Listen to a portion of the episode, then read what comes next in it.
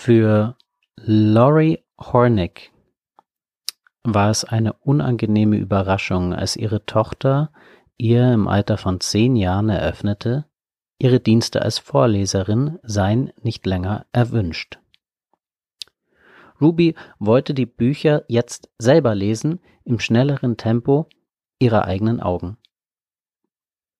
Das war ein trauriger Moment für mich, aber ich musste ihn aushalten, sagte Hornick zu mir.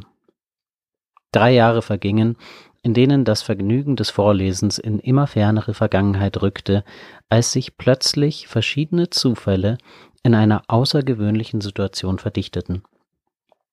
Hornig und ihrem Partner Peter stand eine fünfstündige Reise durch die Adirondack Mountains bevor, mit schlechtem Handyempfang. Und Hornig hatte gerade noch das noch unveröffentlichte Manuskript von John Greens neuem Buch Schlaft gut, ihr fiesen Gedanken in die Hände bekommen. Als Präsidentin und Herausgeberin von Dull Books for Young Readers gehörte Hornig zu den ersten in der Branche, die den heiß ersehnten Nachfolger von Das Schicksal ist eine miese Verräterin zu sehen bekamen. Sie freute sich auf die Lektüre und fand es aber unziemlich, die ganze Fahrt über zu lesen, während ihr Freund am Steuer saß. Ich wollte unbedingt anfangen, es zu lesen, sagte sie, und da habe ich es Peter einfach laut vorgelesen. Ich glaube, so ging es über mehrere Stunden, weil wir einfach nicht aufhören konnten. Es war ein tolles Erlebnis, durch das Vorlesen im Kopf der Hauptfigur zu sein. Bei einer Geschichte mit einem Ich-Erzähler wird man tatsächlich zu dieser Person. Insofern war es eine sehr tiefe Erfahrung für mich. Ich glaube auch, wenn man still liest, übersieht man oft Sachen, so dass die Sätze nicht mit derselben Intensität in einem widerhallen, als wenn man sie laut liest. Um diesen Widerhall auszukosten, muss man sich Zeit nehmen. Wie der englische Patient warnte, sind die Augen oft zu schnell und nordamerikanisch. Sie schwirren über die Worte und nehmen sie oft nur im Vorbeihuschen wahr. Das Ohr verlangt nach einem gemäßigteren Rhythmus. Und das Vorlesen zwingt uns seiner Natur nach dazu, mit dem Geschriebenen auf eine Weise zu interagieren, wie Wladimir Nabokov sie sich idealerweise vorstellt. Literatur muss man zerlegen, zerstückeln, zerquetschen, schreibt er einmal um ihren lieblichen Duft in der hohlen Hand wahrnehmen zu können. Nur wer sie gründlich kaut und voll Entzücken auf der Zunge rollt und zergehen lässt, erlebt ihr seltenes Aroma in seinem wahren Wert, und dann fügen sich ihm auch die einzelnen Teile zum Geist wieder zusammen und enthüllen die Schönheit eines Ganzen, zu dem man ein wenig von seinem eigenen Blut gegeben hat.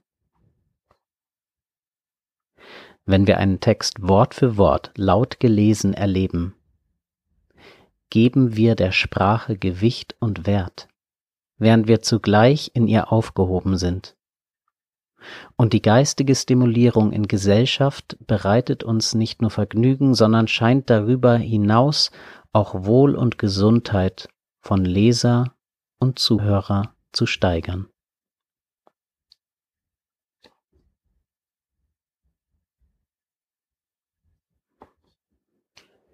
An einem Juninachmittag im Londoner Norden saßen fünf oder sechs ältere Menschen im vierten Stock eines Altenheims auf bequemen Stühlen an zwei runden Tischen.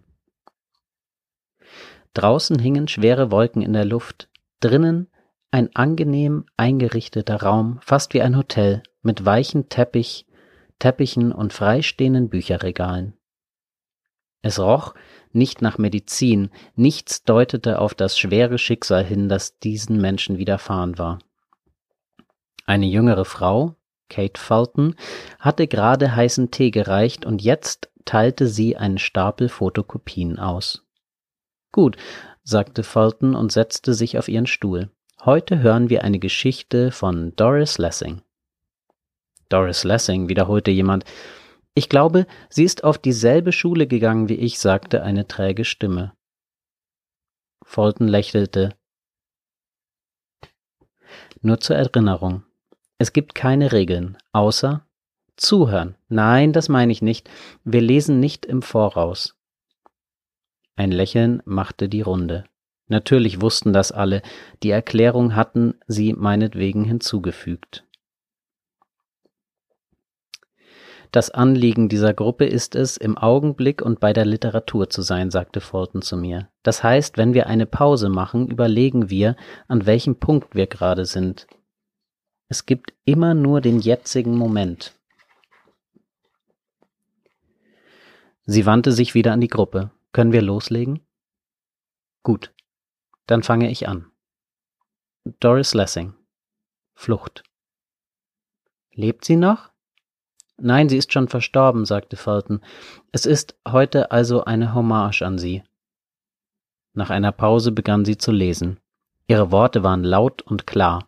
Sie achtete genau darauf, wo die Kommas hinkamen. Über dem Kopf des alten Mannes war der Taubenschlag. Ein hoch auf Pfählen thronender Käfig voller stolzer, sich putzender Vögel.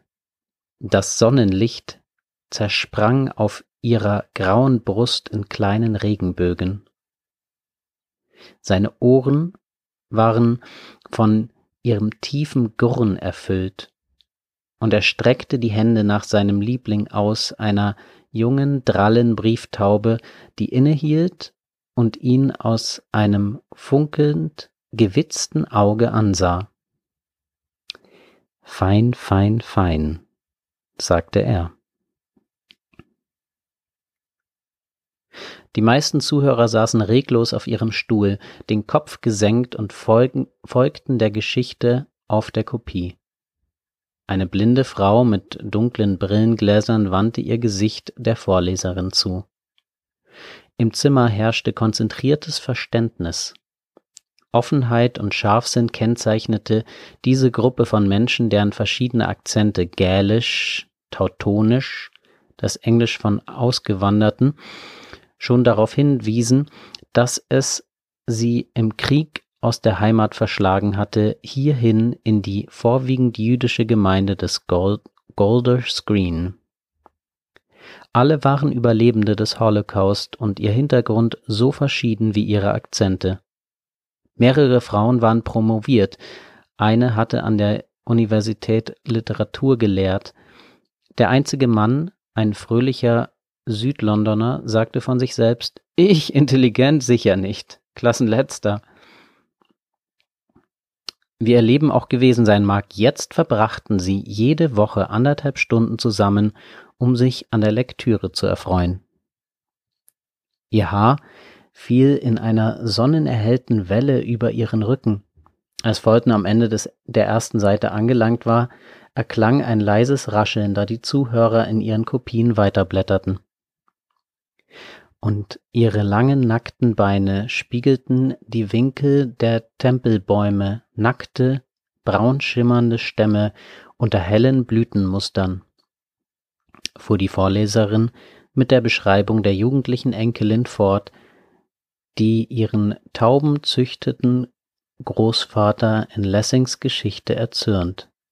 Der Mann sieht das Mädchen und steckt rüde die Taube zurück in den Verschlag. Die beiden grüßen sich distanziert. Man spürt die Spannung zwischen ihnen. Fulton sah jetzt von ihrem Text auf. Okay, sagte sie. Was würden Sie sagen, wo wir sind? Auf dem Land? An einer Eisenbahnlinie. Und was sagen Sie zu dem alten Mann? Er ist ein bisschen launisch. Launisch? Wie kommen Sie darauf? fragte Fulton. Hm, na, weil er so plötzlich seine Lieblingstaube in den Käfig sperrt. Richtig. Vorher hatte er gute Laune, aber dann ist er offenbar irgendetwas passiert. Was genau? Als er gesehen hat, wie seine Tochter, nein, seine Enkelin durch das Tor kommt, sagte der Mann. Ja, was glauben Sie, hat er da gedacht? fragte Fulton. Stellen Sie sich ihm, stellen Sie sich ihn sich vor, da wo er gerade ist, setzen Sie ihn in die Szenerie. Er ist auf dem Land, eine Gegend mit roter Erde. Wo gibt es rote Erde? Weiß das jemand? Im Norden? Im Süden?